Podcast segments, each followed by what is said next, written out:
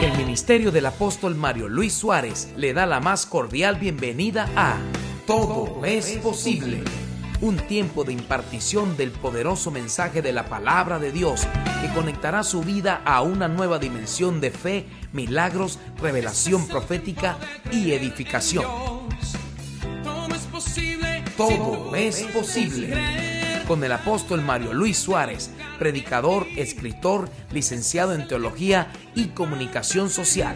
Bienvenidos una vez más a Todo es posible. Dirigida a los cruzadores, a la gente que no se quedó. Estos hombres fueron cruzadores, estas mujeres fueron cruzadores, hebreos, porque tuvieron que huir, dejarlo todo pero en algún momento fueron afectados por las circunstancias y quizás algunos se preguntaban, ¿esto es ser cristiano? Recibir a Jesús y ser odiado, ser perseguido, perderlo todo. ¿No se supone que con Cristo me iría mejor? ¿No se supone que con Él soy más que vencedor? Entonces, ¿por qué me tiene que ir tan mal? En algunos de ellos se estaba gestando una especie de duda y desánimo.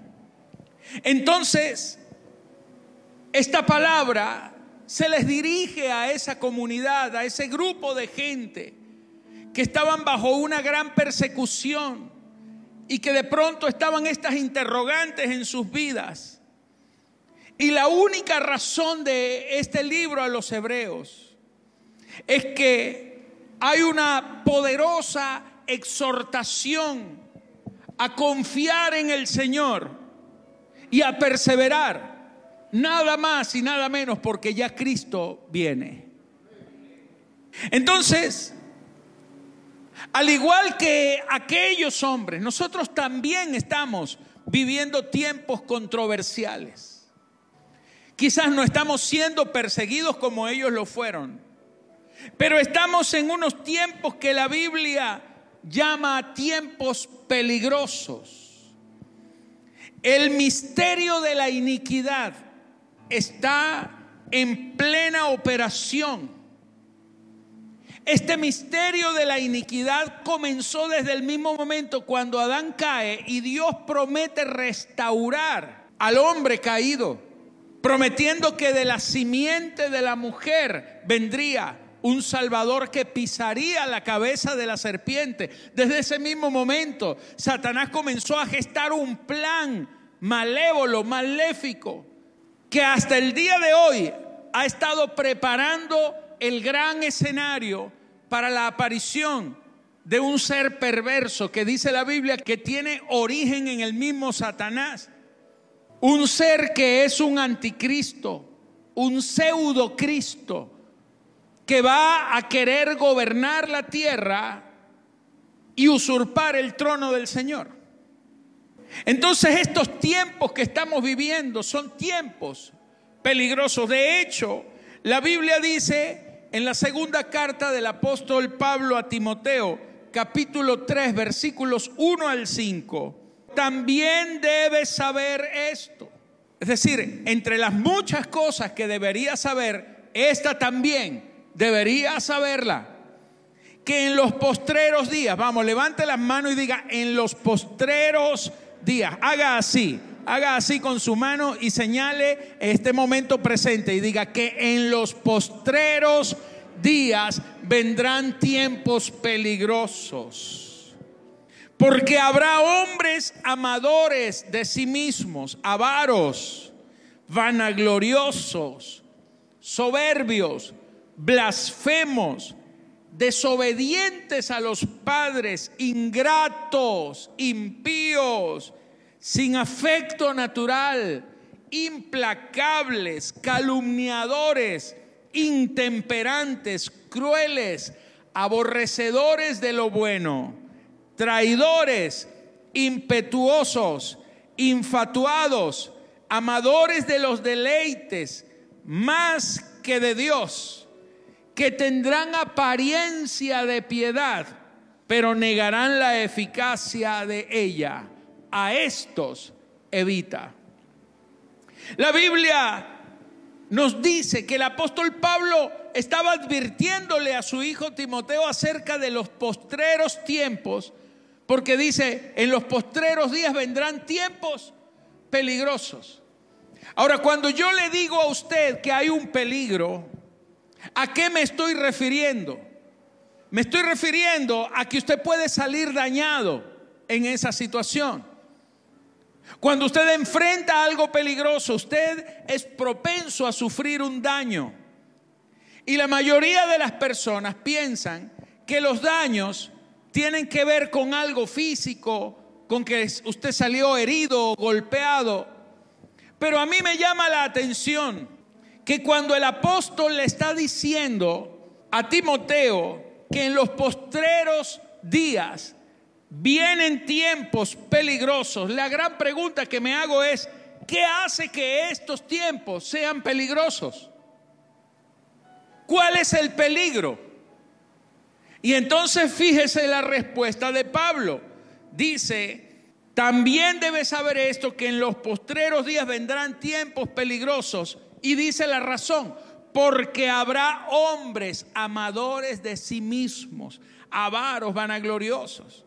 Lo que hace peligroso estos tiempos es que va a haber ciertas actitudes en los hombres y usted se dirá, pero si alguien es soberbio, ¿qué peligro puede representar eso para mí? Si alguien es mentiroso, ¿qué peligro puede representar eso para mí? Problema de él que es el mentiroso. El peligro lo tiene él. Pero la Biblia está diciendo que estos tiempos son peligrosos porque no solamente existen y están estos hombres con estas actitudes, sino que el versículo 5 dice que tendrán apariencia de piedad, pero negarán la eficacia de ella y a estos hombres evítalos. En otras palabras, lo que está diciendo es que usted y yo estamos expuestos y estamos constantemente relacionándonos con esa clase de personas. Son personas que están incluso dentro de las iglesias. Son personas que hasta pueden tener un micrófono y estar predicando. Y dice que tienen apariencia de piedad. Ahí está el peligro, señores, en que hay una fachada hay una fachada que se ve bonita, hay una fachada que se ve espiritual. Dice que tendrán apariencia de piedad. Diga conmigo apariencia. La palabra apariencia es la palabra morfosis. Diga morfosis, no es una metamorfosis, sino una morfosis. Porque la metamorfosis es una transformación de un ser en otro. Pero esto es una morfosis porque por fuera Parece, pero no es. Parece piadoso, parece espiritual, parece un hijo de Dios, habla como un hijo de Dios, se comporta quizás como un hijo de Dios, pero su verdadera naturaleza es de engaño, es mala, porque es una apariencia de piedad, pero negarán la eficacia de ella, de la piedad negarán la eficacia de la verdad. Entonces está diciendo, cuando habla de negarán, la palabra negar aquí significa contradecir. Significa negar con la actitud lo que se dice con la boca. En otras palabras, ellos hablarán algo lindo, cautivador, y allí es donde está el peligro que te van a enamorar, que tú los vas a poner en un pedestal, porque son amadores de sí mismos. Y los vas a tener en un gran pedestal arriba. Serán amadores de sí mismos, dice. Y entonces negarán la eficacia de la piedad. ¿Por qué? Porque con su vida, con su actitud, será contradictores de la verdad de Dios. Y dice la escritura, a estos evita. Entonces ahí es donde está el peligro. Que usted en estos tiempos va a tener que reconocer y aprender a mirar más allá de las palabras, más allá de la fachada y empezar a ver la verdadera naturaleza de las cosas y aún de las personas. Entonces este versículo nos está poniendo a nosotros también en unos tiempos controversiales, porque el misterio de la iniquidad ya está en operación. Y estos son tiempos de apostasía, en donde en muchos lugares, señores, se predica una cosa y se vive otra. En muchos lugares se están predicando doctrinas, como dice la Biblia, doctrinas de demonios. Es decir, no es que se está hablando de satanismo y cosas así. Las doctrinas de demonios son doctrinas que te desvían de la verdad de Dios y que se disfrazan de luz, pero manipulan y arrastran a la gente. Entonces estamos viviendo en tiempos peligrosos.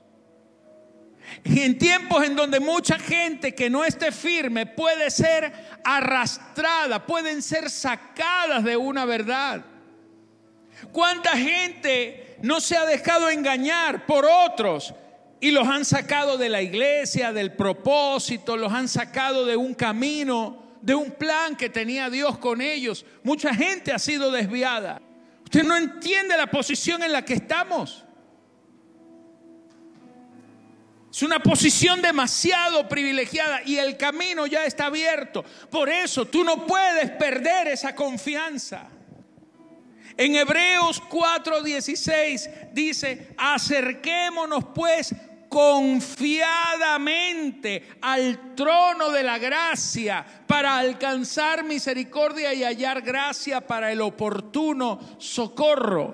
¿Me estás entendiendo? Hay una confianza. Acerquémonos pues confiadamente. Esta confianza permite que tú hoy te puedas acercar a alguien que jamás en la vida remotamente te hubieras podido acercar.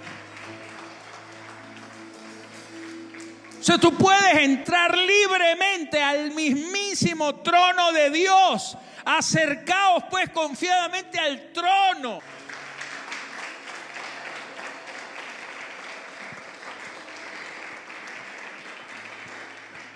Ojalá que pudiéramos entender eso.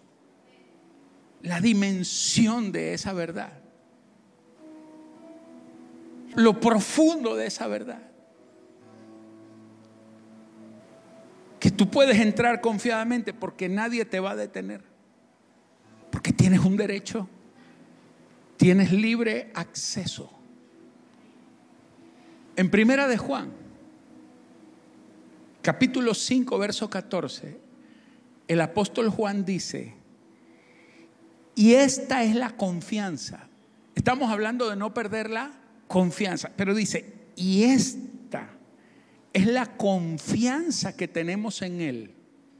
Que si pedimos alguna cosa conforme a su voluntad, Él nos oye.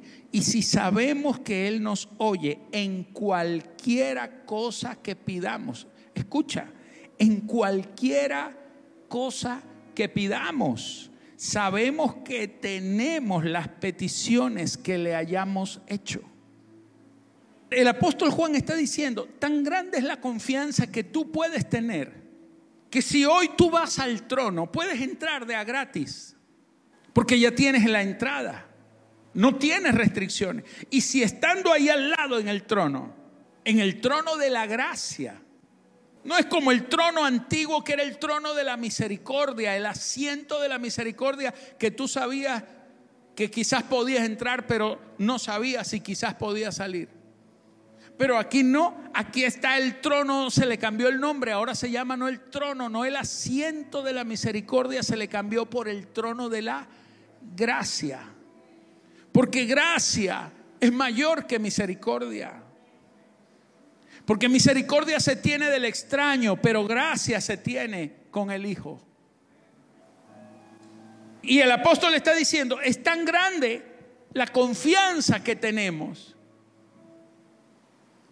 que si entramos a ese trono y le pedimos lo que sea, diga conmigo cualquiera cosa, cualquiera cosa, Pero hay una condición, que esté conforme a su voluntad, que esté dentro del plan, que esté dentro del diseño. Es tan grande la confianza que cualquiera cosa que usted le pida conforme a su voluntad, sabemos que Él nos oye. Y si Dios nos oye, sabemos que Él lo hace.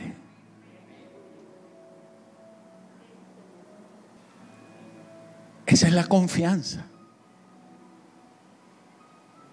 Por eso dice, no pierdas esa confianza, porque tiene grande galardón, tiene una gran recompensa esa confianza. El asunto, mi amado, es que la confianza se puede perder. La confianza, si no la cuidas, se pierde. Y a mí me llama esto la atención porque la palabra confianza es una palabra interesante, es la palabra parresía. Y significa palabras, diga conmigo, palabras declaradas públicamente con atrevimiento, denuedo y seguridad. Cuando usted está seguro de algo y usted lo habla, eso está hablando de tu nivel de confianza. ¿Cuántos son hijos de Dios? ¿Cuántos lo dicen así públicamente? Yo soy un hijo de Dios. Mira, si tú lo hablas públicamente con denuedo y con seguridad, eso está hablando de tú confianza. O sea que la confianza tiene que ver con lo que tú hablas y con lo que tú dices, con lo que tú confiesas, con lo que tú declaras. Cuando tú estás declarando una palabra de Dios, cuando tú estás declarando una promesa, esa confianza te hace acreedor, te hace dueño de esa promesa. Pero cuando tú pierdes la confianza, el día en que usted empieza a dudar, el día en que usted empieza a decir, yo como que no merezco esto, Dios a mí no me oye, yo oro y oro, y yo no sé si de verdad vale la pena seguir creyendo. Yo diezmo, pacto, y no pasa nada. Yo le he creído a Dios, apóstol, y le estoy sirviendo, pero yo no veo nada. Y entonces la boquita linda que Dios te dio comienza a declarar con dudas que no es cierto lo que has estado declarando anteriormente. Y empiezas a perder la confianza. Empiezas a perder la confianza y cuando pierdes la confianza, pierdes el galardón. Porque lo que trae el galardón es la confianza. Y confianza es que tú te mantienes declarando a pesar de, a pesar del problema, a pesar de la circunstancia, a pesar de que por un momento puedas no estar viendo la respuesta o no estar viendo lo que tú estás confesando, aunque no lo veas, aunque no lo veas no pierdas la confianza, sigue declarando, sigue confesando, sigue creyendo, síguelo promulgando porque va a venir sobre tu vida.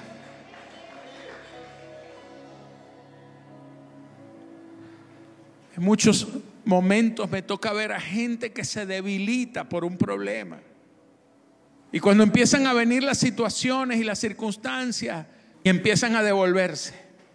La Biblia dice que Moisés se sostuvo como viendo al invisible porque tenía la mirada puesta en el galardón. Y se sostuvo como viendo al invisible. Él decía, yo no lo veo porque es invisible, pero aunque no lo vea, me sostengo de él.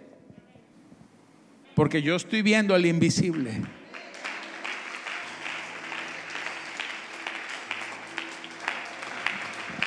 Que los demás no lo vean no es mi problema, pero yo me sostengo porque yo estoy viendo lo que los demás no ven. Yo me sostengo viendo al invisible.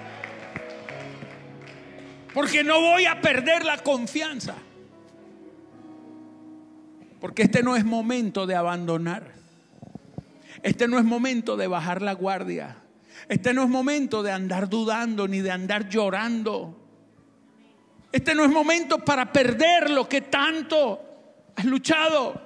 Este es el momento que aunque no lo veas, sigue con tu confesión. No la pierdas. La confianza hay que cuidarla. La confianza hay que alimentarla. La confianza hay que guardarla. Cuando la Biblia dice no perdáis vuestra confianza, la palabra perder significa desechar. Eso quiere decir que la confianza que usted tiene ahora, ella no se va a ir de usted. Lo que quiere decir es que si usted no la cuida, usted va a optar por desecharla. Déjeme explicárselo de esta manera. No perdáis vuestra confianza. Está diciendo, no deseches la confianza. Porque la confianza se pierde cuando alguien la desecha. Cuando alguien decide dejar de creer porque no ha visto aquello que estuvo esperando. Entonces el dejar de creer no es un tema de desánimo, es un tema de decisión. Porque la fe no se va a ir de usted. Usted puede desechar la fe. Usted decide dejar de creer una palabra. Hay gente que termina diciendo, esto como que es mentira. Y usted piensa que porque usted crea que es mentira la palabra deja de ser verdad. La palabra será verdad para todo aquel que la crea. Y si no hay nadie que la crea, seguirá siendo verdad porque Dios no es mentiroso.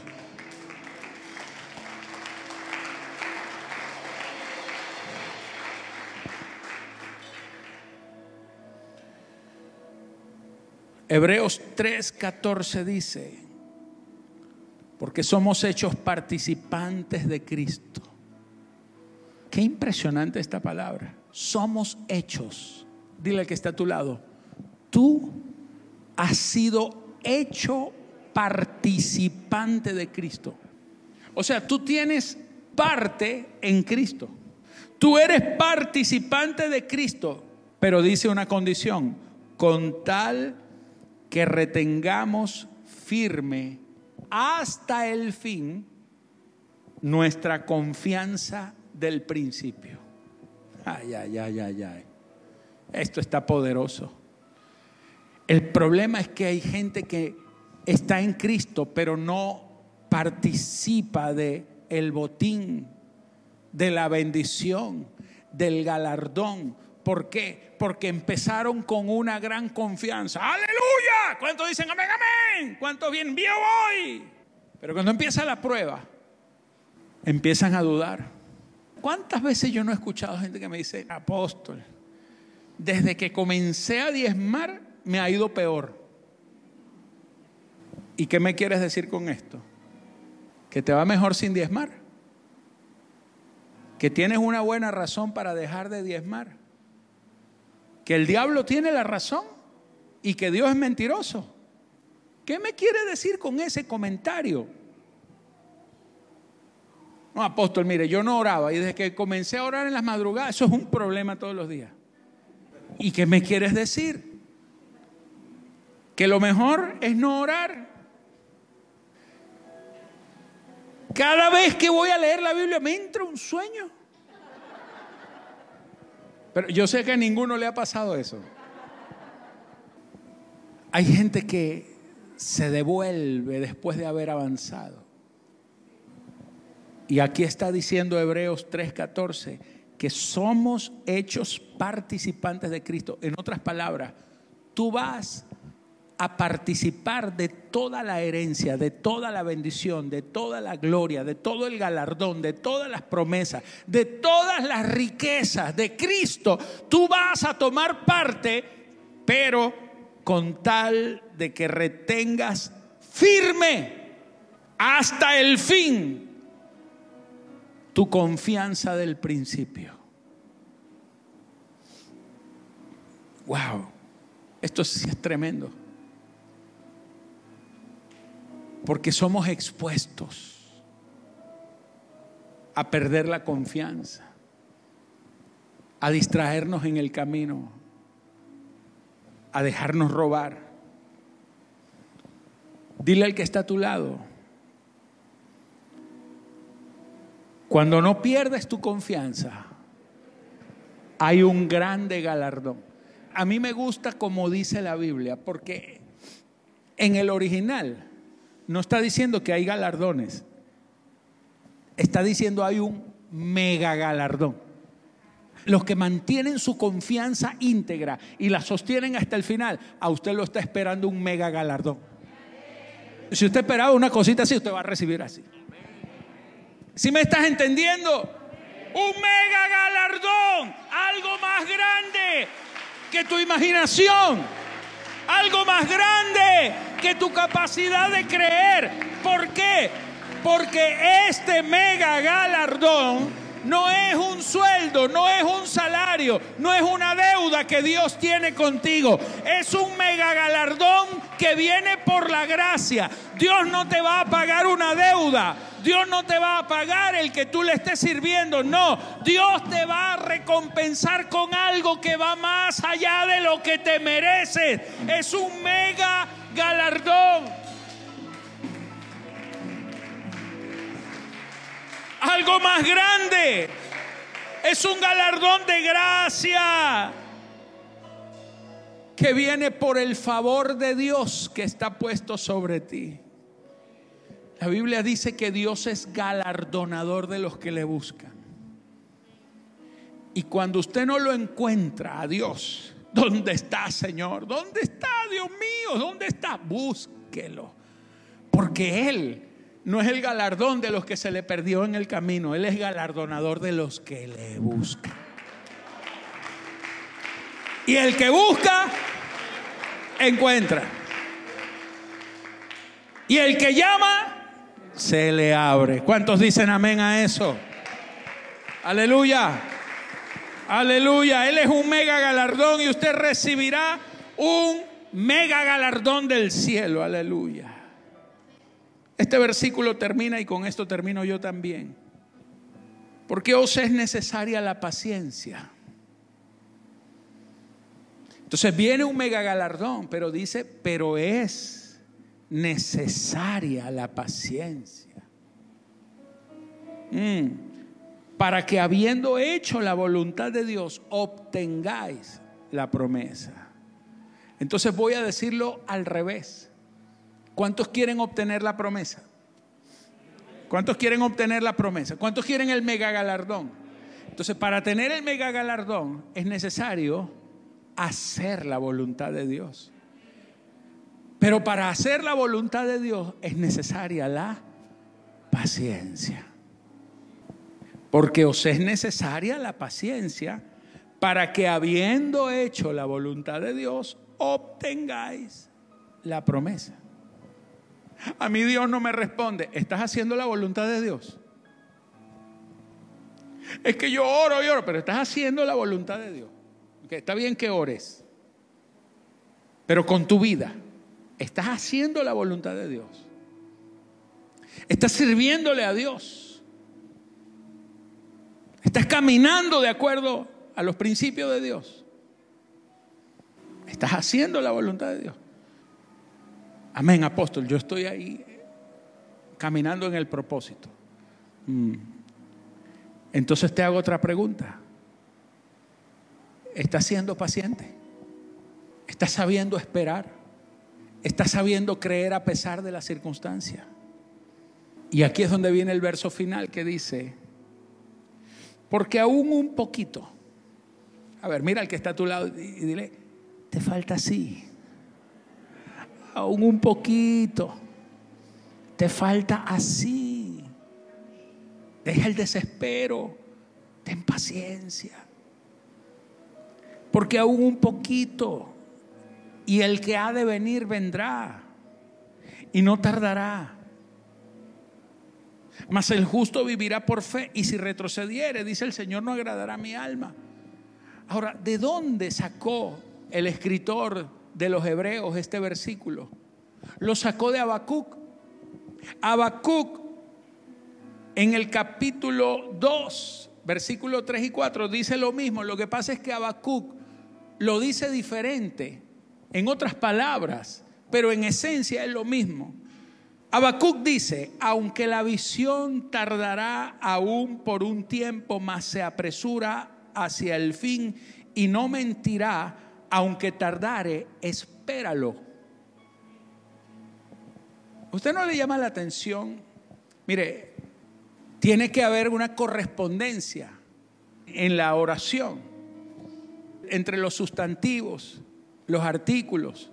Usted no puede decir los carros, no hay correspondencia entre un artículo y el sustantivo.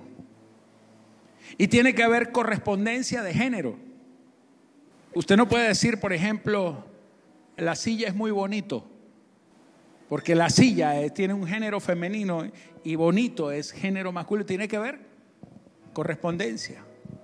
Entonces Habacuc dice, aunque la visión tardará por un tiempo, pero al final dice, espéralo, porque sin duda vendrá. ¿Qué nota usted ahí? Que no hay correspondencia de género entre el sustantivo, la visión, y el verbo, esperar, espéralo, espéralo a la visión. Entonces usted dice, ¿qué pasó acá? Pero en Hebreos, mientras que Habacuc dice, aunque la visión tardará, en Hebreos dice, porque aún un poquito, y el que ha de venir vendrá. ¿Y quién es el que ha de venir? Cristo. Porque la visión que hablaba Habacuc no es más que Cristo. Por eso dice, espéralo, porque Él es la visión. Él es esa visión. Lo que tuviste al principio, Él lo va a manifestar. Lo que Él te dijo al principio, Él vendrá y lo manifestará en tu vida.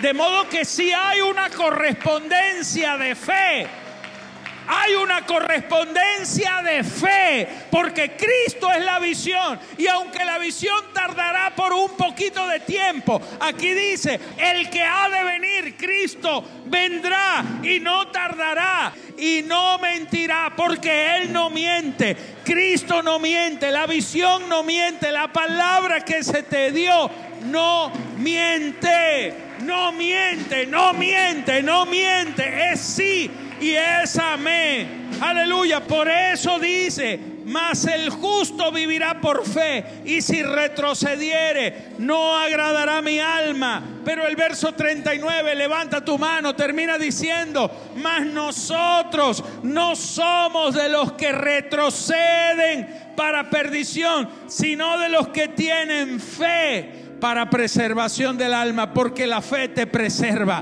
La fe no deja que pierdas la confianza. La fe te preserva. La fe no te deja retroceder. La fe te hace avanzar. Mi amado, sigue creyendo, aunque no lo veas. Sostente como mirando al invisible, porque al final verás la respuesta. Al final verás la gloria. Al final verás tu mega galardón. Vas a abrazar tu galardón. Alguien tiene que decir amén. Alguien tiene que aplaudir. Alguien tiene que darle la gloria a Dios. Aleluya. Te amo Dios. Aunque no lo veas. Aunque no lo veas. Aunque no lo veas. Aunque no lo veas. Aunque no lo veas. Sigue abrazando al invisible. Pon tu mirada en el galardón. Tienes que decir, yo sé que viene mi promesa, porque no mentirá. Aunque tardare, no mentirá, porque el que ha de venir vendrá. Quiero escuchar ese aplauso para el rey.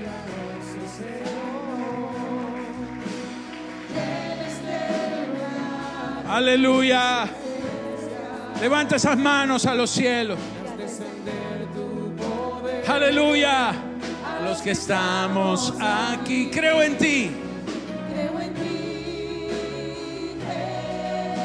Él no te va a dejar. Él no te va a soltar.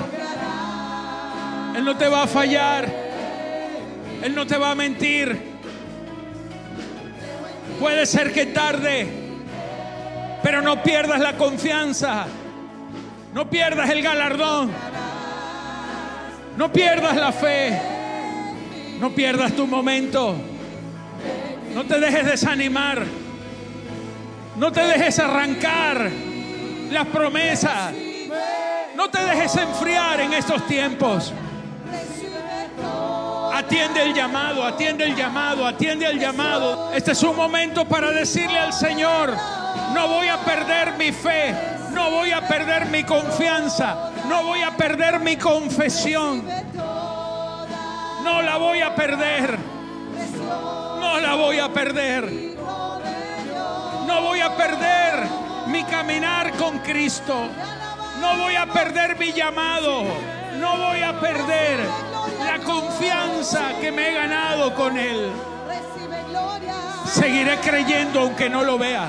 Seguiré creyendo aunque mis ojos físicos no puedan ver la respuesta, pero sé que viene, sé que viene, aunque puede tardar, pero no mentirá, no mentirá el Señor. Aleluya. Te doy la gloria, Dios. Te doy la honra, mi Señor. Te amo. Te amo, mi Cristo. Te amo. Te amo, Dios. Te amo, mi Dios. Te doy la gloria. Te doy la honra. Quiero que levantes tus manos, iglesia. Es el momento de confesar. Diga conmigo, seguiré creyendo. Diga conmigo, seguiré creyendo. Aunque mis ojos no lo vean. Seguiré creyendo cada promesa. Aunque mis ojos no lo vean. Seguiré creyendo cada palabra. Aunque mis ojos no lo vean. Seguiré caminando hasta el final. En el nombre de Jesús. En el nombre de Jesús. Esto es de valientes. Esto es de gente que da la batalla. Esto es de gente que no pierde el galardón. Dígalo, no perderé mi galardón. Vamos, grítalo. No perderé mi galardón. Tengo un mega galardón. Gracias por haber permanecido hasta el final de Todo es posible con el apóstol Mario Luis Suárez. Si este mensaje ha sido de edificación para su vida, le invitamos a ser uno de los socios de Todo es Posible mediante su aporte o donativo. Para ello, usted puede enviar su ofrenda a través de nuestras plataformas disponibles, Zelle, Cash App o PayPal, utilizando en cualquiera de ellas el siguiente email, mi ofrenda de fe gmail.com. Dios multiplicará su semilla con abundantes bendiciones. Muchísimas gracias.